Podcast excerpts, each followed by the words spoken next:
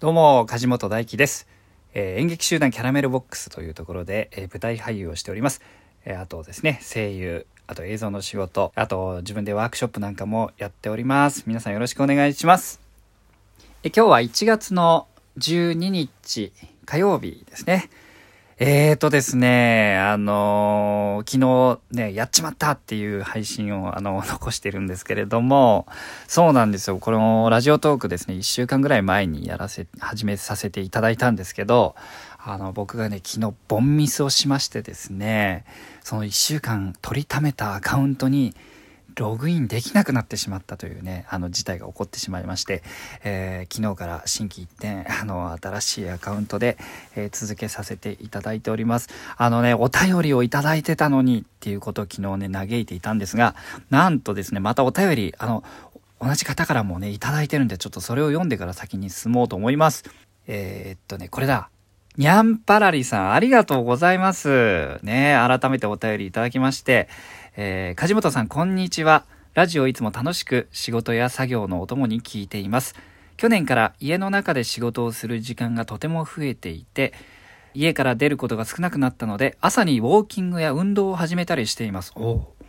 今できる範囲で毎日の気晴らしだとか自分が楽しいことをするって大事だなーってしみじみ感じているのですが梶本さんおすすめの気晴らしの方法や梶本さんがこんなことに日々癒されているなということとかよかったら教えてくださいこれからもラジオで梶本さんのいろんなお話が聞けるのを楽しみにしています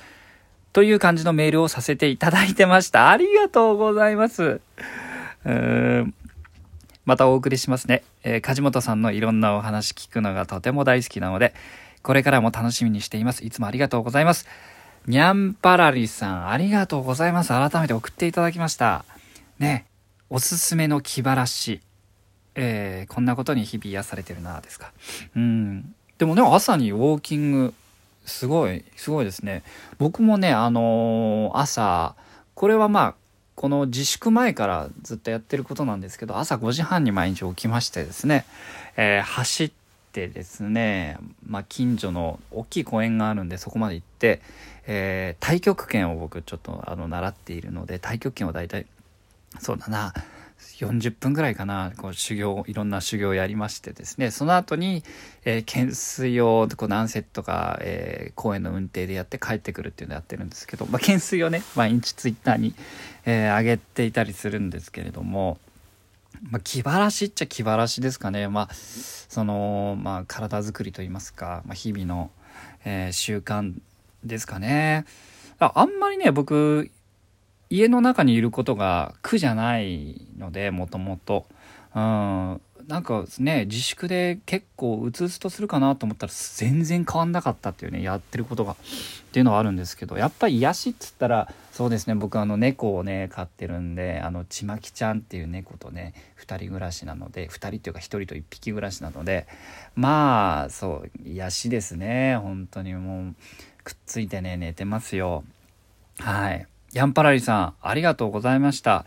ね、これからも朝のウォーキング頑張ってください。てな感じでね、あのー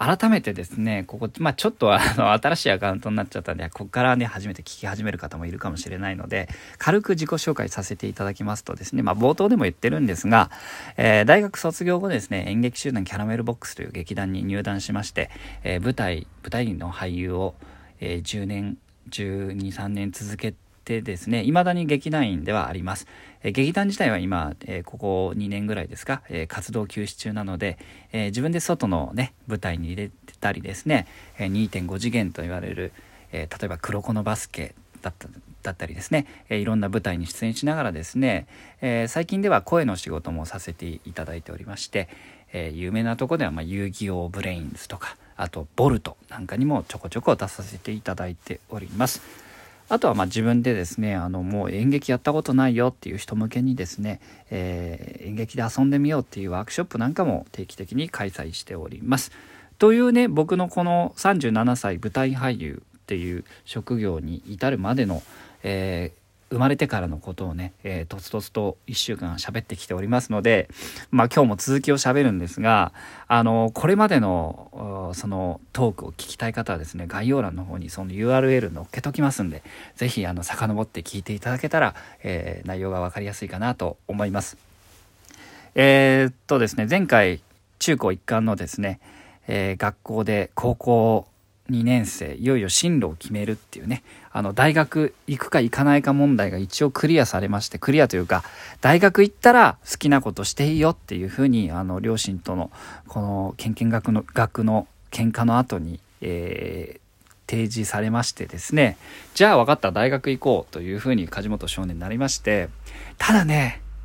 あのー、バカだったんでバカっていうかね田舎のねあのーもうほんと、自分で言うのもなんですけど、純真なね、高校生だった、青一青年だったんで、まあ、よく知らないんですよ、ものをね。大学、まず行こうと思ってないから、大学の知識がまるでないと。今だったらね、なんか、東京来てから知ったんですけど、演劇が学べる大学なんていっぱいあるじゃないですか。でも知らないんですよ、その時点で。で、あの、専門学校行くっていうまず選択肢はないなと思ったんですよ。やっぱ大学行ったら好きなことしていいって言われてるんで、ちょっとそれはないなと思って、えー、調べるんですね。初めて、えー、大学に興味のなかった梶本少年がですね、大学一覧みたいなのを初めて開くんですよ。それでですね、東京の大学に行かねばっていうことだけ決まってるんで、で、あとお金をかけたくないんです。もう大学に興味がないんでお金の無駄だって思ってますからできるだけお金をかけたくない。国公立しかこれはいけないと。自分で決めてですね。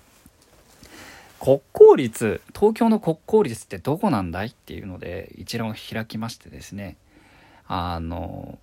こうざーっと見ました。東京の国公立東京のん？あそうかそうなるかっていうのであのー梶本少年そこで志望校を東京大学と書いて提出します。で実際に東京大学を受けることになるんですがあのねこれ言うとなんかあれなんだねってあったあの成績良かったんだねみたいなこと言われるんですけどそんなことはないんですよ。誰も止めてくれないぐらい呆れられていたっていうのが多分正解だと思います。うん。ただ、本当田舎の進学校だったので、なんだろう、毎年なんか1人、2人ぐらい東京大学行く人がいるみたいな感じの学校だったんで、多分別にあの、僕が落ちようが何しようが、球数が増えるのはね、学校としては多分ね、あの、歓迎だったんじゃないかなと思うんで、とにかく止められませんでした。なので、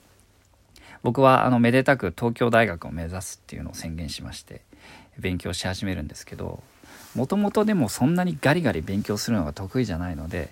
なかなかこう身も入らずですねまああっさり言うとですね、えー、落ちましたもちろんですそんなの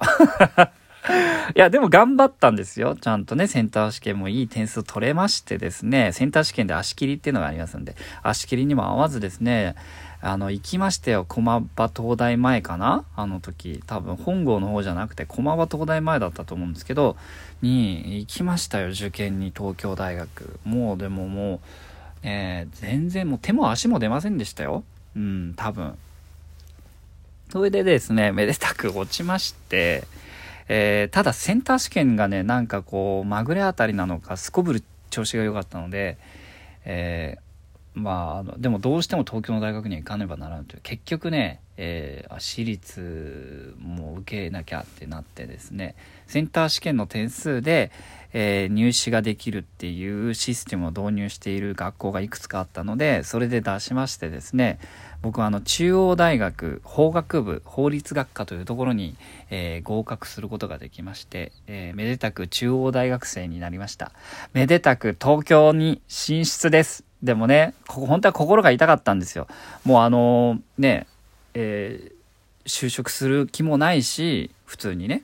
あと中央大学法学部法律学科ってまあみんな司法試験を受ける方がねほとんどっていうちょっと変わった学校なんですけどだからでも司法試験受ける気もないしで私立だからそこそこお金高いし本当にねちょっと心苦しい気持ちででもやっぱりやっと東京に行けるっていう思いに胸を躍らせながら東京に進出することになりました。この続きは、えー、また明日から話していきたいと思いますね、えー、過去のこの話が聞きたい方は概要欄の URL から、えー、遡っていただけたらと思います。それではそれでは今日も皆さん素敵な一日をお過ごしください。今日も、え、お聴きくださってありがとうございました。それではまた明日。